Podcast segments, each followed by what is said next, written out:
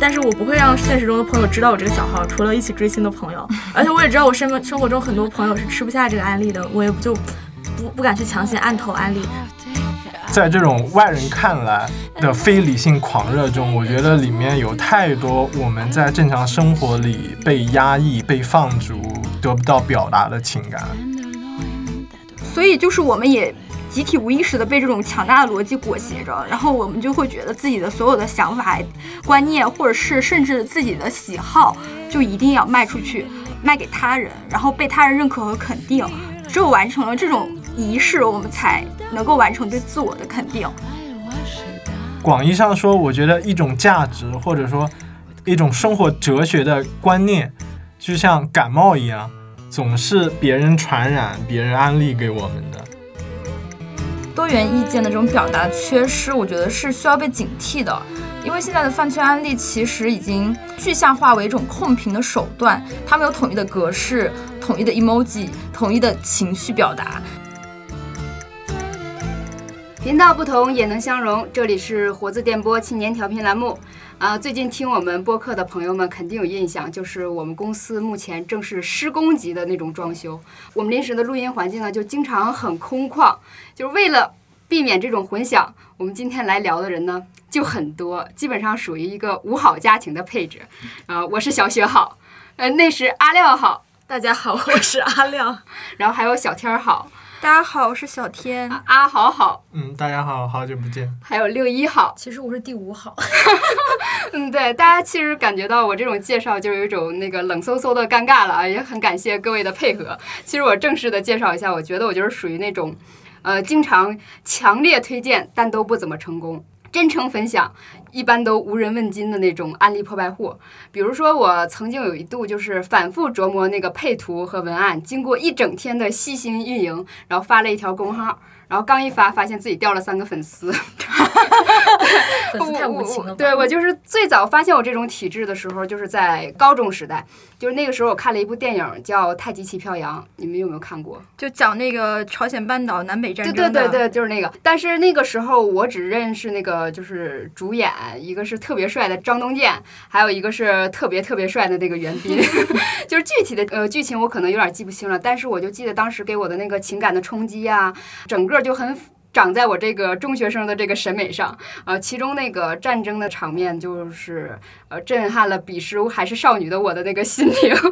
我就跟那个同学开始疯狂安利说这部电影有多好看，然后就毫无保留的形容就是战争的场面有多么的写实逼真。比如说，士兵们都是灰头土脸的，指甲里边都得藏着什么泥垢，然后一个炮弹下来，呃，胳膊腿儿就全炸飞了，然后手捂着肚子，肠子就往外流，得不到处理，那个伤口就上面长了蛆。然后这么安利的？对，然后我这套语言下来，知道吧？就大家都说太恶心了，我不看，劝退。对，就实力劝退。然后其实我如果要现在的话，我肯定是说什么啊。啊，导演手持摄影机，然后那个 有一种很很临场的那种在场感，跟以前咱们看的那个俯拍的宏大的那种战争场面那种运镜完全就不同了。但是我估计这么说也不会有什么人 来听我这个案例啊。就是冯小刚后来拍了那个集结号，他找的那个动作设计还有摄影团队就是太极旗飘扬那个团队，所以说我们在大荧幕上也看到了，就是讲。解放战争的时候，就是国共内战，然后也有那种，呃，一个炸弹过来，然后就是身体残破啊，那种就是鲜血直流啊，那种非常具象的那种写实的场景。嗯，对对对，就我当时有一个朋友，他是属于那个比较有语言天赋的那种，他当时跟别人形容这部电影的时候，大概我记得他好像是突出了那个张东健那张帅脸，然后怎么刚开始那么帅那么平静，就跟他弟弟一起变得极其扭曲，然后。呃，兄弟掐架，太极旗最后在风中飘展，然后大家一听啊，好牛啊！然后我觉得我俩讲的都是那个剧情和呃场景，但是好像人家讲的就是宣传片儿那个级别，我就是黑粉那个级别的，你知道？就大概那个时候我就体会了，就是东西也是好东西，同样都是一样的，但为什么我就安利不出去呢？就是很痛苦。我不知道你们有没有这种同样的痛苦？安利的烦恼是吧？对。我我是肯定有过的，而且也很能理解了。就是安利成功以后，两个人之间的距离会迅速的被拉近嘛，然后很有共鸣的感觉。但是安利失败了，至少以前是这样，我会有一种不被理解的失落感。然后以前这种感觉更明显，但是后来嘛，被拒绝的多了，然后也就习惯了。加上也可能是就是越长大，你可能越能接受大家人跟人都不一样，大家喜好都不同，那理解也本来就是很难达成的，所以这样子好像被拒绝了也没有那么失落了。然后我甚至还发现自己对于卖安利、对于分享心头好这种事儿本身都不太积极了。但是我有一个意外发现，就是好像你越不在意，你反而越说的云淡风轻的，好像安利成功的可能性还更大了。就是大家觉得你可能好像呃有意无意之间不是一次性说完的，好像吊起了大家的胃口，然后反而引起了别人的好奇心，这样子的。就留下想象的空间。那我可能就是太不云淡风轻了。说出你的故事。对我可能有我有两次我印象比较深刻的失败，就是都是在大学时候的。一次是我我让我的高中同学跟我一起玩《魔兽世界》，希望他跟我一起下副本。然后我记得当时他一直在玩一些就是氪金性的那种网游，然后我就不停的跟他说，我说《魔兽世界》多么多么好玩，然后而且它绝对不是那种就是充钱嗯，就能变强的网游，但是它仍然是石动燃具。结果问题是，结果过了可能小半年之后，我发现他自己在那边偷偷的玩，然后我就问他，他说他是被他自自己的室友给带入坑的，就把我给气的不行。还有一件是我跟一个当时经历情伤的一个同学。呃，聊天，然后我推荐他读一些小说，是不是都是张爱玲的那种？我特别好奇是什么？呃，可能就是卡佛、耶茨这种，对哦，好吧，要我我也不读。对。然后我就跟他，我就跟他说，呃，其实大家疑惑的一些问题，呃，前人们其实都思考过。然后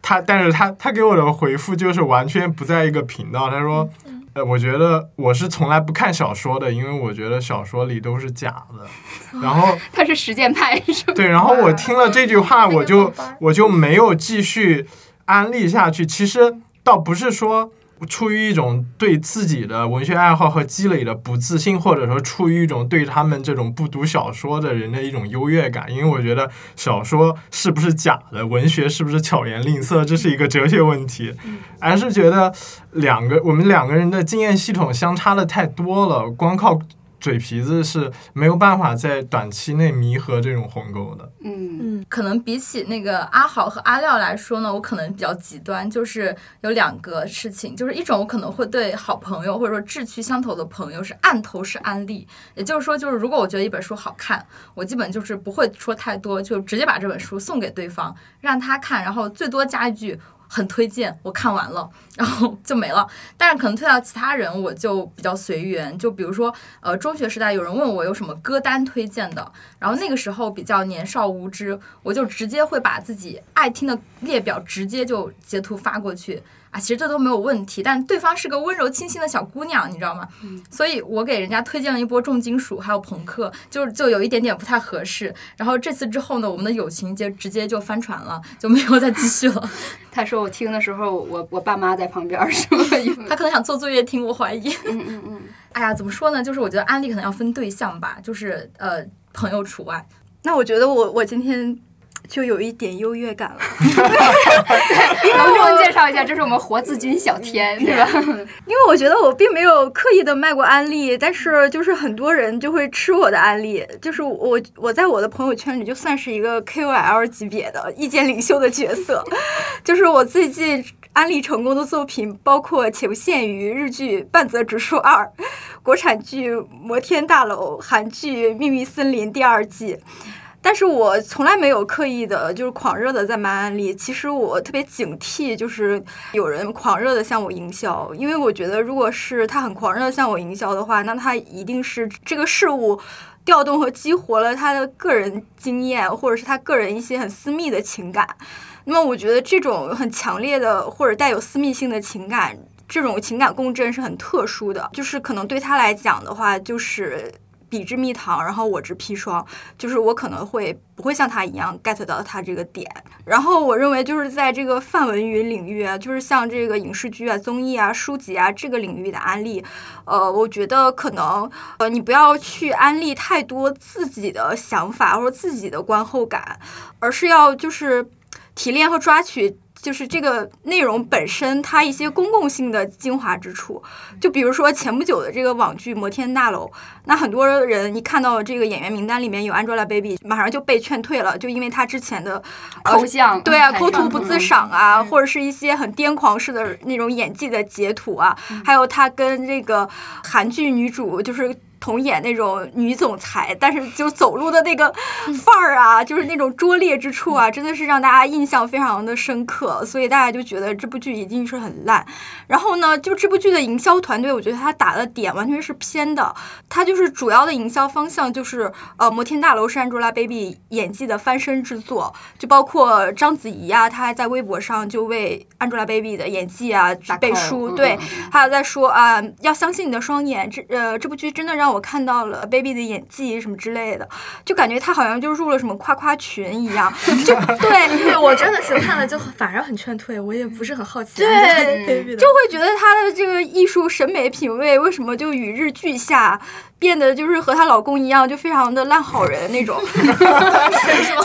拉踩，对，就是我觉得这个营销方向，我觉得。就跟这个剧的品质其实非常的不相符，因为这个剧它的利益和品质并不是一部流量剧，对，不是乘风破浪的 Angelababy，对，它不是说像《陈情令》啊或者这种的，它可能本来是书粉儿，或者是本来就是呃小鲜花或小鲜肉的流量粉，他们会吃这部剧，因为它是一个其实是一个可以。引起广泛共鸣的一部剧，而且 Angelababy 的戏份也并不多，就是真正的女主角是杨子姗，然后她的戏份大概就是三番的一个女配角，我觉得连二番都算不上，呃，就是倪虹洁的戏份可能都比她多一些，呃，所以就是我觉得这样的营销策略可能就会劝退很多的路人，所以这部剧就。很遗憾，我觉得它品质很上佳，但是它没有成为像《隐秘的角落》那样的爆款。嗯，但是如果让我来评价这部剧的话，我会说这是我近五年来看到的，就是性别观念最自觉的国产剧，因为它真的在剧情中影射了很多的现实事件，包括这个鲍某明涉嫌性侵养女案，呃，因为 Angelababy 她也是被她继父所豢养的一个女孩，然后也涉嫌了一些呃。性侵、性骚扰，包括拍一些不雅照片，然后后来勒索、威胁这样的剧情，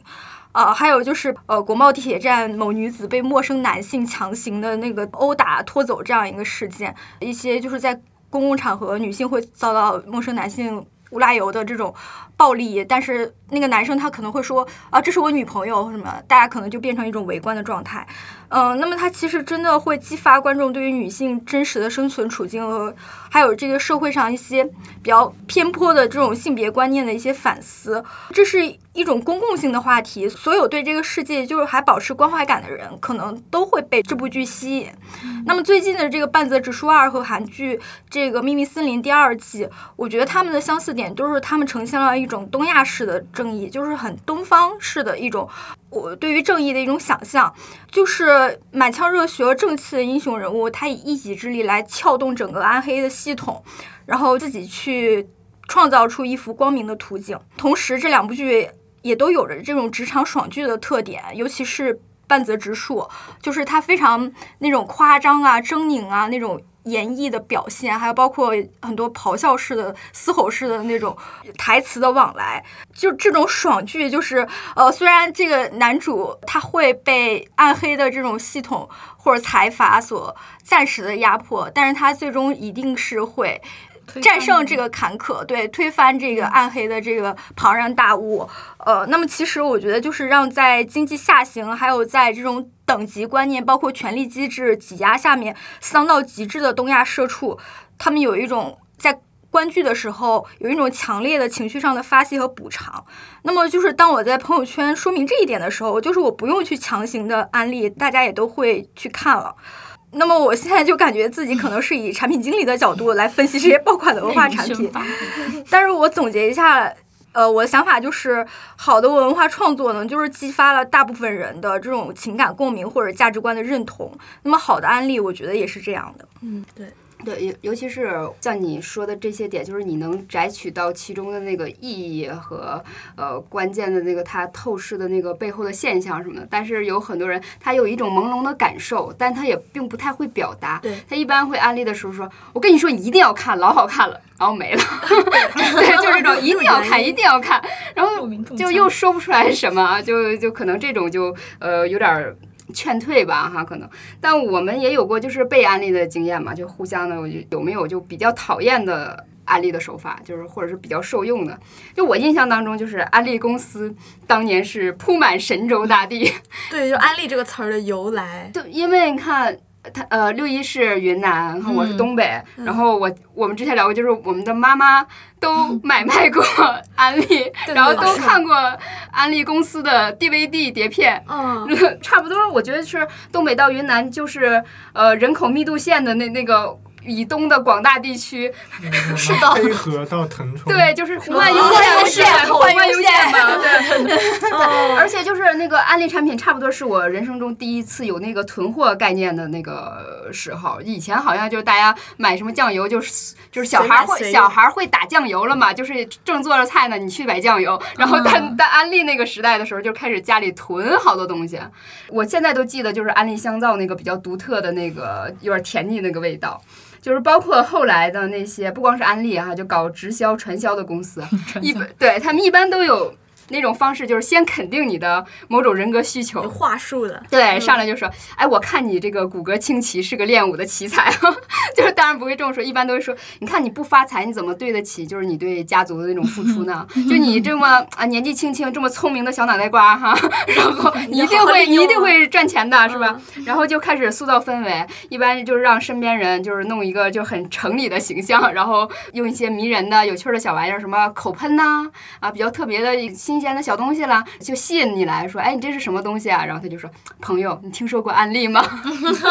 对，然后就秀一下这种那个高端讲究的生活嘛，就是你想要这种生活吗？是吧？再就跟你说，啊，我们有免费的机会，就是去学习、去旅游啊什么的。然后一去就是三个小时起，一般就是选择那种昏昏沉沉的下午或者晚上，就一个接一个的那种激励大师给你讲，就演讲，然后还要有疯狂的，就是当像托儿一样的掌声啊，就说什么机会都是。是留给有准备的人的，呃，你们要有勇气去什么体验和改变生命，上那个什么价值观，要感恩，要福报，又如何如何，然后最后再说国家允许证件也齐全，还能退货，就基本上就把人给套牢了。虽然我们今天聊的案例跟这种安利直销情况完全不同，但是就是会讲故事，然后能演讲，几乎就好像是现代人就必备的一种功课一样。这一点真的是这样，就是我想到我们方言里面有一个说法，我们江西南昌嘛，它方言里就是说有出场，就是说一个人用方言怎么想的？对，差不多的音有，我说不标准，有有出场。就是这个差不多吧，嗯，然后就是说，一个人在公共场合或者你上大场面的时候，你不怵，你你落落大方，很会讲话，然后我们也会说你很会来事儿。当然我们没有儿化音，就是就是会来事，就是说你呃很善于讲话，会很善于捧。关键长辈或者是关键人物的，也不叫捧臭脚，可能就是会拖着他这样的感觉。我从小我就听到这两个词，而且我感觉我那一辈可能六零后吧，父母辈的家长就开始关注小孩子口语表达的培养了。我小的时候就有很多身边人，他们都会去上那种口语表达演讲卡耐基什么演讲？那时候卡耐基火吗？可能还没有。卡耐基不是厚黑学吗？哦，人气场啊，什么语言什么小策略什么的，好好说话。现在后来。后来就是说话，然后口语表达嘛，沟通什么的，而且这是课外了。然后我觉得现在体制内的教育也是越来越重视学生的表达能力了。我感觉。我出来念书以后，所有的课堂恨不得都让学生去做这种报告。我们当时学校连思政课都有那个叫 presentation 嘛，就做展示，那思政课都有。我然后我自己小时候甚至就被送去参加过这种训练班，还去被送去参加过讲故事比赛什么的，就是现在都被我妈妈当笑话来讲，我自己是没太有印象了。画红脸蛋儿吗？画，还要中间眉心点个红点儿，就是啊，那几年级？就是小学的时候，就啥都不记得。嗯，其实我相信这种培养对于我自己的表达，甚至是思维方式，还是有影响，还是有积极的作用的。但是也没有就是改变。我后来发现我自己还是内向性格，就是我还是觉得表达对我来说是就是有点消耗情绪、消耗心力的一件事情，可能算是一个内向人格吧。但是我我也接触过一些很善于言辞的人，我承认，就是这项技能对于那个人格的魅力还是有加分的。然后有些工作啊，或者做一些事儿，确实是需要你能说话才能办好。比如说你去做销售，比如说你去做商务沟通嘛。但我还是要秉持一个观点吧，就我觉得它始终是一项技能，就是表达。就是你还是不能用这个来衡量一个人的价值，他衡量一个人的人品能力，还是看他做了什么，而不是不善于言辞，这个人就一定价值更低。我是这样觉得。嗯，小雪刚才说到安利，其实我刚好前段时间听了一个直播，是人类学学者袁长根的一个报告，他是曾经在一个华北的城市的直销行业做过比较长时间的田野调查。然后讲了很多非常有意思的第一手经验。就他是潜伏到里面好像是不是去上班了那个？嗯，对。嗯就就比如说他提到一个里面宣讲的时候，有一个非常让人印象深刻的细胞模型，我不知道是安利还是权健。然后应该是华北，应该是权健吧？我也觉得。主主讲人会说。嗯，你为什么会生病呢？就是因为你细胞有问题。然后，呃，你细胞是怎么构成的呢？细胞就分为细胞，就是细胞膜、细胞质、细胞核、细胞壁。动物细胞没有细胞壁。突然的 尝试又增加了，不好意思，激怒了一个理科生。自我修养。然后他，然后他就接着说：“你细胞膜出问题了，你为了。”修补细胞膜，你就要补充维生素 D，然后细胞质出问题了，你就要补充维生素 C，就是这种非常不科学，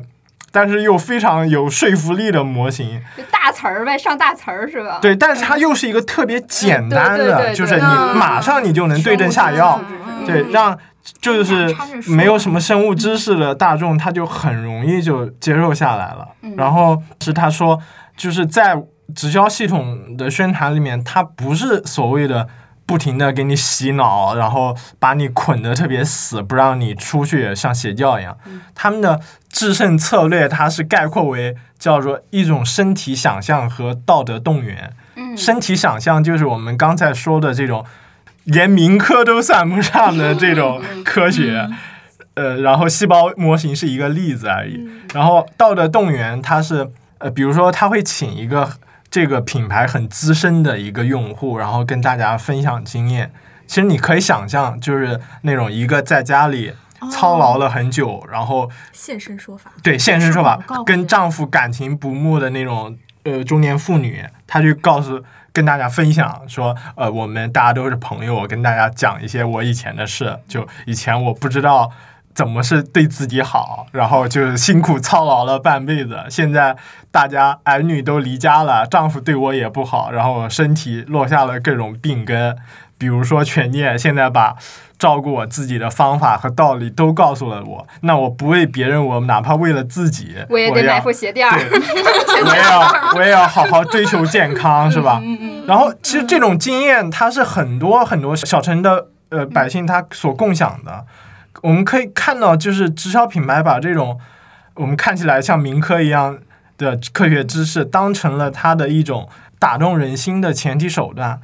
啊，然后之后他是把一种重新做人的知识摆在你面前。你以前不知道怎么怎么健康，怎么对自己好，那我现在告诉你了。于是你是否选择成为我的用户，他就。变成不仅是一种消费市场中的品牌偏好，而是变成了一种具备着道德性的自我关怀。嗯，我不知道你们有没有注意过，就是呃，山东、河南那一带，就是有很多电视上的一些地方卫视，比如说什么山东卫视什么健康频道什么之类，他会请很多所有的地方频道都是这样，他会请很多依托，就是什么，就是也是那种呃中老年妇女都会上台说啊，使用了这个产品或怎么样，就是感觉非常真诚的在分享对自己生活的一个改头换面的一种升级和改变，然后。我觉得这种广告投放也是一种精准打击，因为这种卫视的它的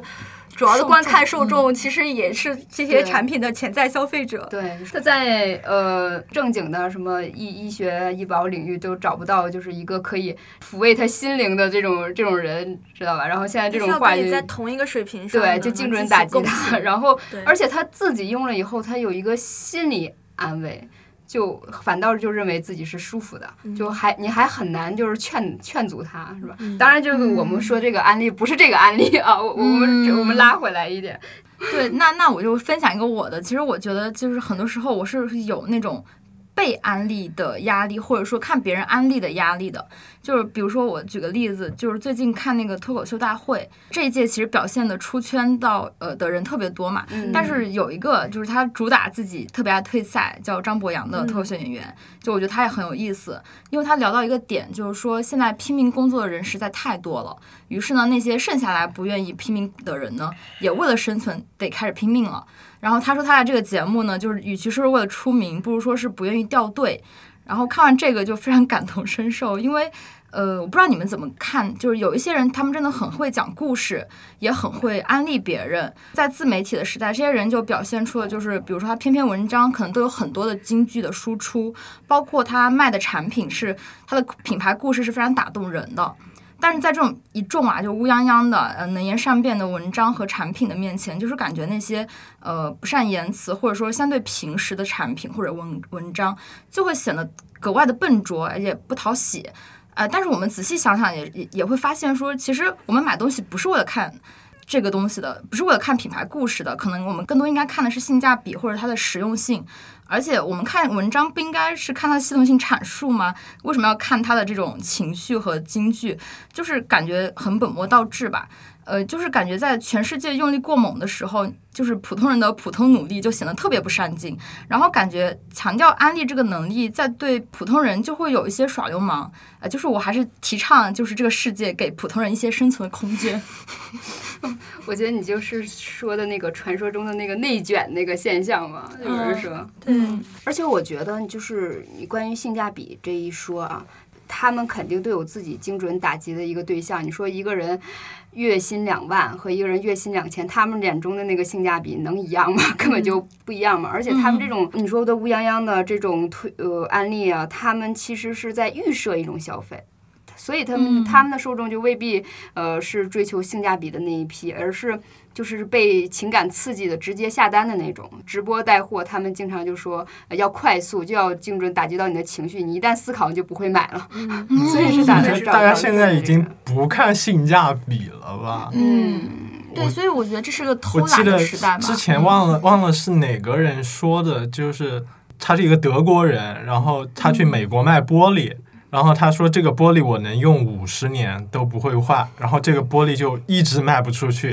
最后他把这年限改成五年，然后就卖的特别好。嗯，这这不是刚开始福特公司出的那个他们那个策略嘛？就所有的产品都是有有期限的，就是你们要不断的更新换代。这个这个对对对对，就是现在耐用性其实是那个商业逻辑中非常排斥的一点，是因为这样你的产品链条无法更新嘛。对。但我就感觉这个事情更多来讲，就是感觉大家不愿意花心思去了解一件事情，更愿意就是受到直接的刺激，然后产生一些所谓的消费欲望和消费行为，就感觉很偷懒。嗯。刚才大家说的也是我感到就是非常无法理解的一点，就是为什么一定要卖安利呢？就是因为我们是做出版行业的嘛，而本身就是一个深耕细作、扎扎实实的行业，然后现在就感觉。可能就卖个好的书啊，因为我们现在就是卖书的，也管自己的书叫产品嘛，就会觉得说也还是那些过度营销的，或者更懂得迎合市场的。有的时候就想到就是这些商业逻辑对我们的渗透，有时候我会反思一下，会觉得自己真的会感觉到不寒而栗的那种感觉。就是现在已经就是我们就觉得这个世界的规则就是流量为王，然后现在衡量艺人的最新的标准是谁的带货能力最强。就是会有一个带货能力的一个排行榜，就是他已经在那种什么呃微博热搜榜啊，或者是粉丝打 call 榜之上的另外一个，就是真正等同于真金白银的一个榜单。资本主义运行的逻辑就是要把所有的事物，不管它是物质形态的，还是我们意识和观念形态的，就是一定要在市场的游戏规则下，就是交易出去、卖出去，好像才赋予了这个事物本身的价值。就是如果不卖的话，没有这个交易。兜售这个行为，这个事物本身它就是毫无价值的，所以就是我们也集体无意识的被这种强大的逻辑裹挟着，然后我们就会觉得自己的所有的想法、观念，或者是甚至自己的喜好，就一定要卖出去，呃，卖给他人，然后被他人认可和肯定，然后只有完成了这种仪式，我们才。能够完成对自我的肯定，所以我们现在就会觉得，呃，自我推销啊，就会变成一种能力能力。其实我们的传统文化推崇的那种对于知识分子的那种人格想象，是那种很谦和的，并不是这种张牙舞爪的、扩张式的，然后带有侵略性的。但是我感觉，就是我们这一代从小父母就好像就，包括我们接受的教育就。已经开始把我们有意培养成那种，你有什么欲求，你就要说出来，啊，你要展示你自己，你要让别人看到你好的一面，你要表现的优秀，你要让别人知道你是一个优秀的孩子。我现在我就觉得这种其实还蛮可悲的，因为这已经变成我们一种必不可少的一种生存技能，好像如果我们真的。没有办法去卖出去自己，或者是卖出去自己的观念，没有办法对自己进行一个很精美的、精致的包装、打造和推销，我们就注定与成功人士这种想象无缘了。就是我们可能连最基本的一种生存的空间都没有，因为我们去呃任何求职，我们都是要在短短的十十几分钟或几分钟之内，然后向他兜售自己身上那些闪光点。所以有时候会反思，现在还有什么是不能贩卖和交易的呢？就比如说“颜值”这个词，它很直观的，它就是在讲你的长相在市场中价值几何，就是你这个人已经就是被抽空了灵魂、思想和生命力，就完全就变成一个可以明码标价的商品。还包括就是学历贬值，学历其实它的。意思是你的学习经历，那谁能去衡量我的学习经历对于我人生的价值呢？那是你你找的工作可以，你的 title 可以，你的年薪月薪可以，都可以去证明你的价值。那么就是我我们。在日常生活中都非常娴熟的就使用这些被商业逻辑污染过的词汇，就会对这些词汇对我们自身的侵蚀习焉不察。因为其实语言，你日常使用的语言系统，它是绝对会是，呃，那种日积月累的在侵蚀和腐蚀着你的思想的。嗯，所以其实在我看来，卖安利也是类似的一个词，嗯，就是要让你怎么在商业逻辑中去寻找生存空间的这样一个词。对，就包括你刚才说现在定位那个明星价值，就让我想到前一阵儿说，呃，为了这个扩充就业吧，然后就业部就颁了一个新的那个职业的名称，就叫直播带货员儿，直播销售员。李佳琦，对对，销售员。店也算。对，其实我们本身就是生活在一个。就是无时无刻不被洗脑的环境当中，因为我们好像身份价值功能已经被定位在这个消费者身上，就是消消费者，我们好像就最大的功能就是消费。以前就是说，呃，人们说我我不看，我不想，我我不买，然后似乎就不看电视，不看杂志，就好像就躲过去了。但是现在就是因为算法的那种什么信息茧房效应嘛，就比以往更甚，因为每一次消费，你每一个点击几乎就是都可以被售卖的。然后广告是无孔不入的，因为你总是看见，所以你以为自己需要，就就被束缚到这个茧房里了，然后就去消费。现在就捂住钱包，我觉得真的就是太考验一个人的那个自律。然后我们的注意力就是已经完全就被卷入到这个资本生产当中了。这一点我觉得就尤其体现在那个饭圈那个文化上。其实我一度就很佩服那些做物料的那个叫。宣宣传组的粉丝吧，应该是打头，人家打头啊，就是就是他们就是用真爱发电嘛。然后他们就呃撰写文案啊、P 图啊、什么剪辑视频啊，就是因为他们本着的目的就是要安利推销自己家那个艺人嘛。但我觉我刚开始觉得这种行为跟那个恋爱行径差不多，就是跟喜欢个男生我就偷偷画一个他的画像啊，然后呃做个电子相册啊，什么言情 PPT 之类的那种小女孩的幻想。但是其实这种安利就是正在被整个娱乐行业就是榨取这个利益嘛，因为不花钱，这是属于白白拿。他们的这种劳动成果嘛，就是，嗯，就是粉丝用自己的情感，然后自愿成为这个所谓的什么数据女工，然后和这种韭菜，不仅要花费时间、精力、智力，花钱消费，还要付出感情，啊，我觉得真的就是现在当粉丝的，就是真的得是年轻人的活动，因为我都没有这种体力，你知道，因为你不光有情感的，你还有直接的劳动，你现在没点才华，你不付出劳动，你不花钱，你就根本没有资格，就是。进饭圈称自己是什么粉丝是吗？是吗？嗯，好，被驱逐。对我自己曾经有一。就唯一一次打榜的经历，嗯 就是就是前一阵儿姐姐的时候，然后给那个李斯丹妮投票，嗯然后我的妈呀，我真的，我第一次就是打榜，然后发现还有什么刷视频，还要完成很多动作，还有什么今天我还要浏览多少个评论，然后底下怎怎怎么怎么样的，我真的得花了得快二十多分钟吧。之后我就放弃了，我觉得我这辈子就是再也不会干这件事儿了，你知道吗？就体力不允许，你知道吗？年纪大了追不动星了。真的，我也觉得这个东西应该就是年轻的时候，要么闲，要么精力或者是荷尔蒙过于旺盛。因为我我曾经就是某小鲜肉明星的粉丝，而且我还爬过不止一个墙头。我就是那种会去注册一个小号刷数据的数据女工，然后还会去追线下的行程那种，然后我可以作为当事人来深度自我剖析一下。现在我回头想，我觉得我那时候就是太闲了。就是精力太旺盛了，而且当时我们入坑的过程就是一个大型安利现场，就是寝室之间互相安利，然后不知道谁先开始的，然后总之大家就看了某个视频或者看了某个照片就入坑了。但我我当时主要还是在虚拟的网络空间发泄情绪的，比如我去，我肯定会注册一个小号去转发，然后刷评论，但是我不会让现实中的朋友知道我这个小号，除了一起追星的朋友，而且我也知道我生生活中很多朋友是吃不下这个安利的，我也不就。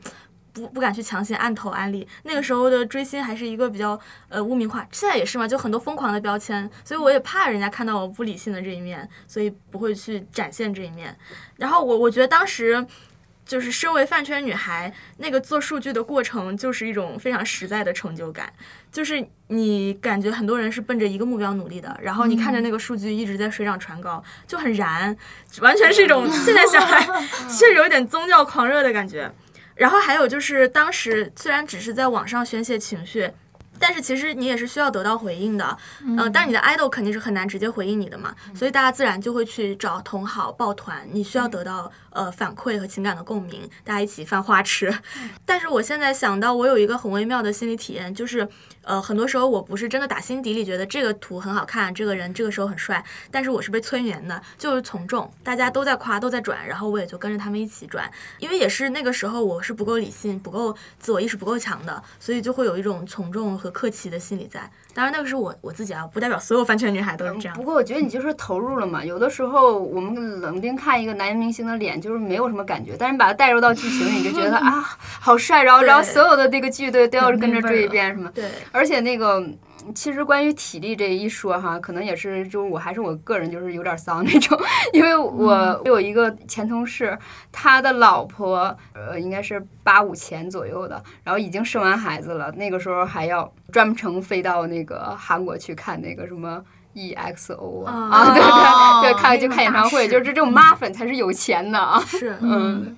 就是我最近老是被我的同事对安利王一博，而且像有所耳闻。而且而且他会说，就是他会带剧情的嘛。他说王一博那个街舞是街舞，哦，对，就是街舞，他说他。参加那里面有一个有一个环节是吃馒头，然后馒头掉在地上了，王一博还是一口把它捡起来，吃了，就让他觉得非常的。呃，朴素，非常的真实，然后他就粉上了。王一博上街舞真的还蛮圈粉的，他们几个都还像张艺兴什么的。嗯，他说每一每一期的都有很亮眼的表现。嗯，每一期都吃个馒头吗？呃，我们今天就是幸好有阿廖在啊，就是我个人其实有他的呃，阿廖有他的从追星女孩本身出发的一个剖析。我个人其实不愿意比较轻率的站在一个主流的角度去批判所谓的饭圈文化，因为在这种外人看来。的非理性狂热中，我觉得里面有太多我们在正常生活里被压抑、被放逐、得不到表达的情感。嗯嗯，不管它是从精神和情感的寄托，还是呃从某种民主实践中获得的认同感，都是现有生活不能提供的。其实我想分享一点，可能是我们作为成长于消费社会中的新一代人，对商业逻辑、商业价值的这种不加反思、非常自然的接受和内化，把它当成空气一样。比如说，嗯，有的粉丝头子号召大家给粉头。呃某明星打榜，就买很多很多张专辑，然后提出的理由是，呃，哥哥现在还没有买房，我们要为他后来着想，就是 反而把和资本共存亡的明星说成是很弱势的一方。那同样的，就是我们站站在粉圈之外，我们现在身处在消费社会中的很多自嘲，比如说我们大家都习以为常的戴森，哦，戴森一个吹风机，三千块，然后这个这话都不是那个商家说，而是用户自己说。嗯他说嗯就是贵不是他的问题，贵是你自己的问题。就这种当然是一种自嘲，他未必有多认真，但是我觉得这分明是一种非常无可奈何的投降。所谓的打不过就加入，在这种嬉笑的背后，分明是我们的价值和消费死死的绑定在一起，有一种找不到出路的悲哀和苦涩。广义上说，我觉得一种价值或者说一种生活哲学的观念，就像感冒一样，总是别人传染、别人安利给我们的。那么，对于这种抽象意义上的安利，我们能不能拥有我们看待直销用户时希望他们所能具备的批判性呢？嗯，此处有思考。但是我觉得消费社会就是太无孔不入了，就是你很难。你比如说我在奶茶面前也缴械投降了，然后我刚才阿廖说他就说自己要注册小号，然后去打榜什么之类的，然后我觉得可能会别被别人知道自己是饭圈女孩的黑历史，有点不好意思。但是我觉得根本大可不必，因为我觉得追星这件事情，我并不觉得有任何的问题。嗯，呃，因为我身边也有朋友在追星嘛，而且他还一直在换自己的 idol，呃，但是我觉得他的生活一直都非常的积极，然后就是一直很充满元气的那种状态，然后所以说，其实我我我并不是说认为追星的人很狂热呀，或比如说，如果他向我安利他的 idol 的时候，虽然我。不可能吃下这这个安利，但是呢，我也会呵护我说啊，真的很帅，然后啊，真的很不错。我看了，我如果好好看到他的舞台，我可能也会粉上他，我会这样子，我就会呵护他心里的那个小小的对于他这个他他自己的神的那种呵护和守护。嗯，因为我觉得就是粉丝文化就是高速运转、高度发达的这种金融资本主义时代，还有无孔不入的信息技术，就二者。合谋或者结合，所以肯定会产生一种必需品。然后一方面是就是像这些网络原住民，就是出生就在这种新媒体三百六十度无死角的包围之下成长起来的这样一批年轻人，然后。又大部分都是独生子女，然后高度原子化，然后又普遍的社恐，然后他们的情感需求、社交需求很有可能就没有办法得到充分的满足。另一方面又是大资本运作下层出不穷的，就是职业爱豆，而职业爱豆他们和演员或者和其他艺人的区别就在于他们的呃商业属性就是。我是要讨我的粉丝喜欢的，就是我可能会像韩国他的那个职业爱豆的那种营造啊，已经非常的专业，所以他可能呃握手的那个身体倾斜的幅度，我微笑的时候嘴角上扬的幅度，这些都是经过非常精密的调试的，就是要把它给设定成为一种我最讨人喜欢时的一种状态。有有需求，然后同样又有这样愿意贩卖自己的商品，然后所以我觉得就是粉丝们的追星，我觉得是呃非常合理的，呃也非常自洽的一种行为。然后他们追星为什么会有那么强烈的狂热且执着的那种情感？呃，就是因为呃舞台上那个光芒万丈的 idol，就是他想象中亲密关系中的另一半，对，就是对方。恋爱的感觉，对，然后会有那种想象性的亲亲密关系，会觉得对方是我的男友，然后老公，但有的可能是弟弟啊，妈妈哇，是吧？我的儿子啊，或者什么之类的，或者是呃，包括还有人会喜欢那个呃《人民的名义》里边的那个呃省委书记，那个老头叫张志坚，会喜欢就是这种喜欢大叔或喜欢自己爷爷辈的，然后对，然后 但是同时他也是自我实现的一种价值投射，就是因为。当代年轻人他其实也是生活在一个弱肉强食的一个丛林法则里面，他是一个微不足道小小的社畜，但是他的一种自我实现的欲求如何满足？其实他在打榜的时候看到数据和热度的上升，这样一个很直观的收获，可能是对他自我价值一种最切实的肯定，然后也会有一种非常强烈的满足感。那么我觉得他想通过自己的努力让爱豆成为顶流是非常正常的一种逻辑。不追星的人可能显然就没有办法认同这种狂热，但是我觉得就是每个人都有定义自我价值的权利嘛。然后他追星，但是他没有去伤害或者侵犯其他人就好。呃，就是我也愿意帮他们守护心里这个不灵不灵的 idol。就是我有一个前同事，当然他也是因为年年龄的一些代沟吧，所以他可能会有一些比较越界的行为。就是有一个九零后的女孩，她会说，她因为看《陈情令》就入了呃肖战的呃对，哦就入了肖战的粉圈，然后她会去在社交媒体上表达自己对于肖战的热爱、热恋，然后呢，那个男男性就会对他这种行为表示不解和诋毁，那么就会真的会激怒他，就非常就非常非常真切的激怒到了他。然后我是从来不会在追星的朋友面前指摘他们的偶像的，因为我知道我打击到的可能是他对于他想象中的恋人的一种诋毁，或者是打击到他对自我价值。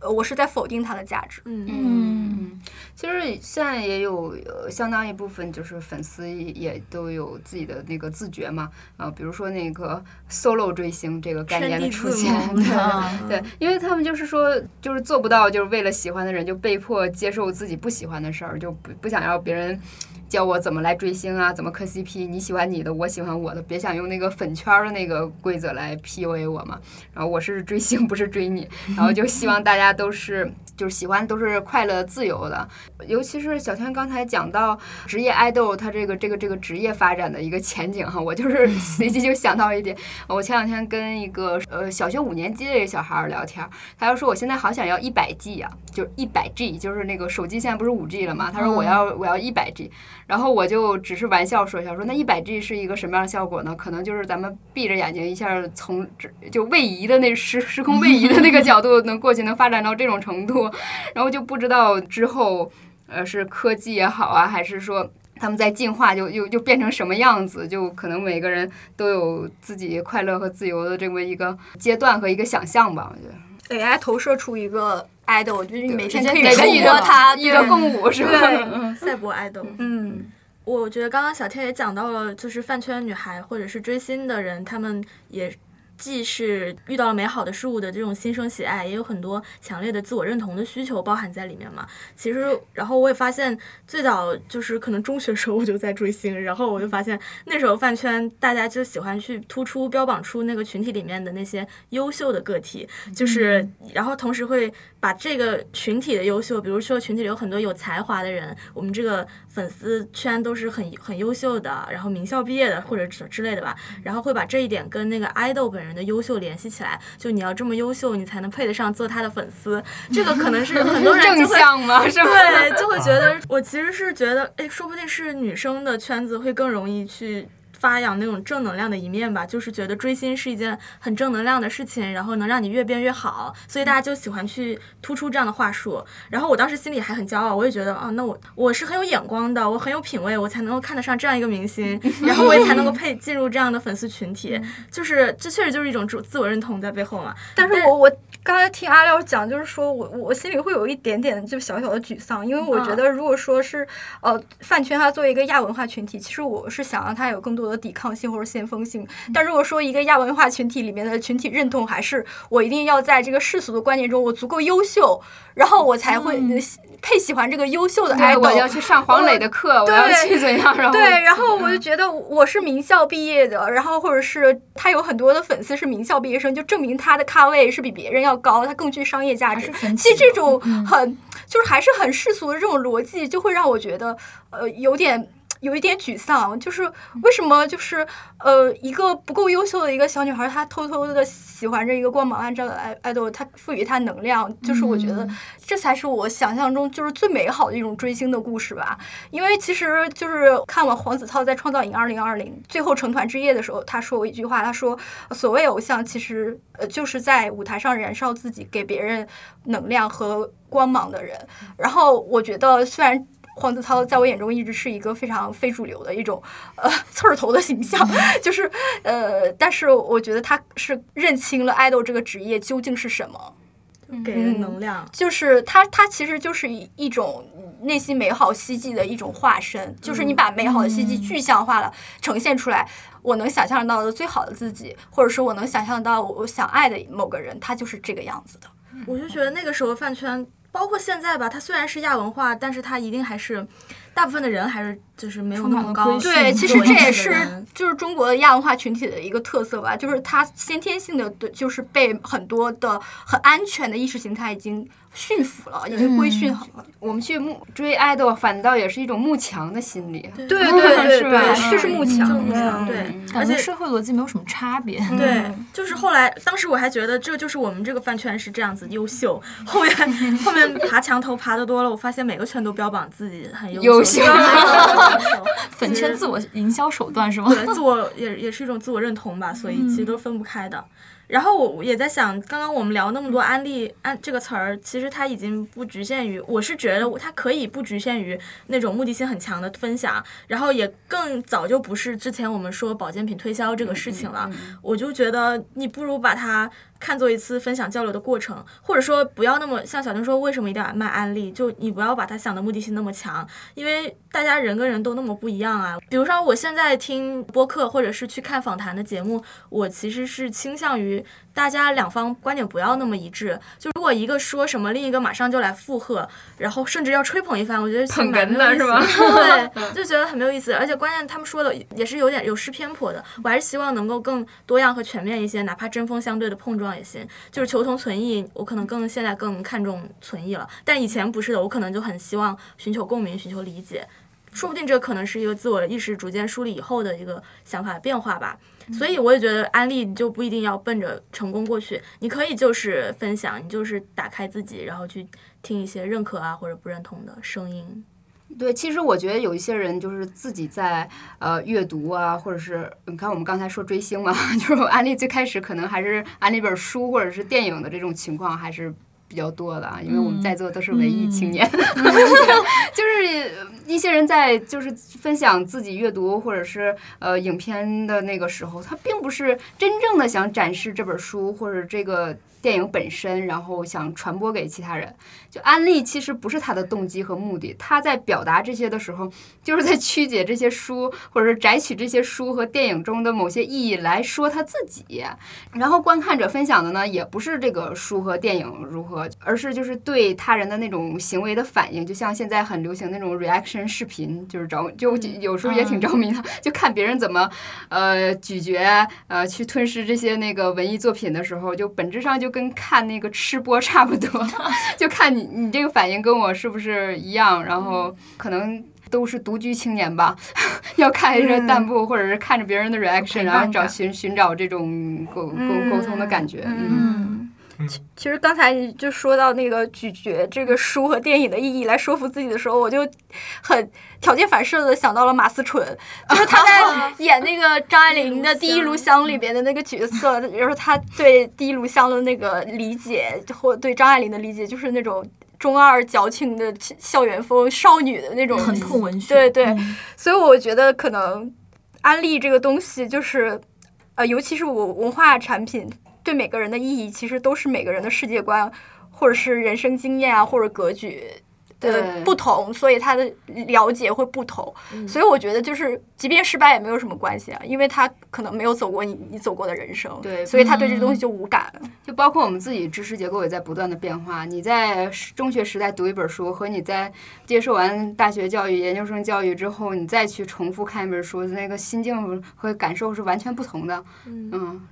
对我其实个人是觉得，刚才就是阿廖和那个小天提到的，就是安利自家墙头这个事情是没有什么问题的。而且，如果我觉得你安利的情真意切，甚至有理有据，那我甚至可以加入你们这堵墙。但是，对吧？但是我们呃，对于多元意见的这种表达缺失，我觉得是需要被警惕的。因为现在的饭圈安利其实已经具象化为一种控评的手段，就是一个明星如果上了热搜，你点进他的评论，清一色的都是粉丝的控评，他们有统一的格式、统一的 emoji、统一的情绪表达，嗯，就是感觉太僵化了，然后都是机器人在轮轮评的感觉，那也不知道大家买了几个号，但我觉得在这种情况下，就是很担心，就背后是不是所有的粉丝也好，就是普通的路人也好，大家是对这种胆同伐异的事件呢是默许的。就是很怕大家会认为是这种非黑即白啊这种事情就是很正常的，所以我觉得回到那个老话题，我们这种非黑即白的二元论，其实大家早就知道它的危害了。就是它对于复杂问题的一刀切的解决，包括对于少部分群体需求的漠视，我觉得这些问题的发生，其实在疫情的期间并不陌生，所以更希望大家能够知道这个事情是不正常的，甚至我觉得其实有讨论才会有进一步的对问题的剖析也好，甚至就很有可能会提出解决问题的办法，啊，就是才有可能所谓的进步嘛。总之就是我对那个狂热的粉丝其实没有什么意见，但是就是希望大家能够做勇敢的、活的、生动的人。嗯，我觉得其实一种良性的安利，就是在对生命经验进行过反思的基础上的一种分享。我自己的安去安利别人，好像总是失败，可能因为我每次安利到最后，就是发现大家的价值和经历都不一样，然后没有人有资格。站在一种成功学的角度上，告诉你，你入了我的这个坑之后，你就能如何如何，你就能焕然一新了。那么反过来说，失败的案例当然也不是没有意义的。如果你把它当成一种对话的手段，一种坦诚的对彼此好恶的深入交流，那么你安利失败又有什么关系呢？我觉得此处我的心里盛开了一朵烟花。那那那阿豪的安利成功了，对对，我们这节目的升华。其实说回安利，我觉得有些人可能就是在人群中就是精神领袖的气质，像你说，你自动就会成为一种意见领袖，就就很自信或怎样。或者有的人就是很容易被爱。那我就印象当中很深刻，我大学的时候有有一哥们儿哈，然后那个我我们俩都是摇滚青年，他不看我的歌单，非要看那个我学姐的歌单。我当时就想，哎。就是有种微妙的情绪，你是不是喜欢他？就后来证明真的是喜欢，就是他都不用安利，他就自动去找他，就是听听听去听什么歌，然后怎么样？然后你们虽然是同号，他他也未必呃去接受你，对接受你的这部分。嗯。其实我就想到那个呃青春美女，然后里面有一个人就是那个碎碎念的那一句歌，说什么呃为什么没有人来欺骗我的感情？就是那个女孩 就很有名，就好像就对于人来说，就是那种被放逐的，就是无所依托、不被在乎的感觉才是最难受的。这也是安利失败的那种痛苦感吧，就是因为你不被在乎。呃，不被关注，但是这个似乎就是大多数人的日常。有时候你就真的不必执着于什么快乐，只有在分享时才是最真实的。就我们自己在乎着我的在乎才最重要。当然，前提是我们不要太狂狂热的去侵犯别人的空间啊。就是这我们可能对今天的一点总结吧。嗯，我觉得小雪说，我非常赞同。我非常希望。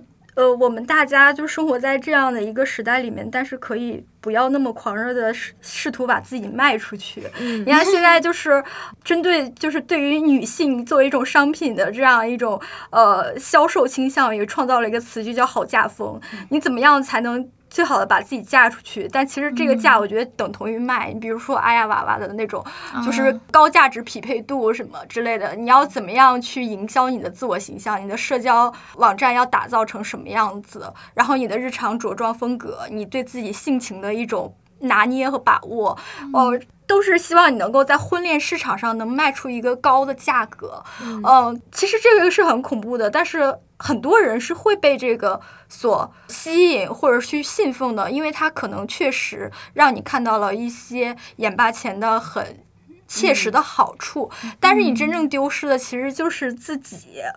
嗯，就像我刚才说的，就是在饭圈中，我我会感觉到这个很慕强的逻辑让我有点沮丧。我也希望能够听到那种，就是我是一个很优秀的人，但是我会去喜欢那种呃不知名的，就不被人所关注的，完全没有被整个饭圈的游戏规则所污染的一个胡咖。比如说，我从小到大喜欢过很多类似于这种胡咖，那后来也有的这种胡咖，他被大家发现了、见到了他的好，我也会为他很开心。呃，但是我我不希望我们之间的这种很私密的或者是很单纯的一种情感连接，就是建立在我喜欢你是因为你很优秀，或者是呃，我觉得我只有我足够优秀，我才配喜欢你这样的一种像是天秤般那种，还是要去衡量和评估彼此价值是否平衡的这样一种关系中。嗯嗯，反正我就觉得钞票总是会被贬值的，你还是要找到你自己那个心中所爱吧。嗯，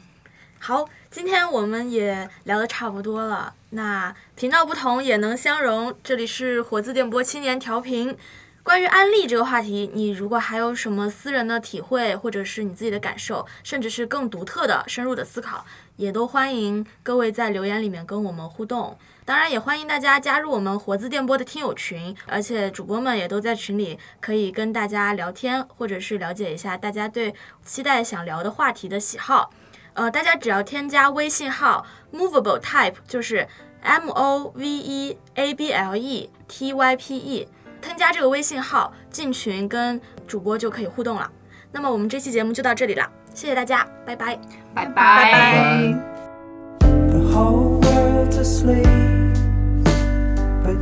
The. Somehow they all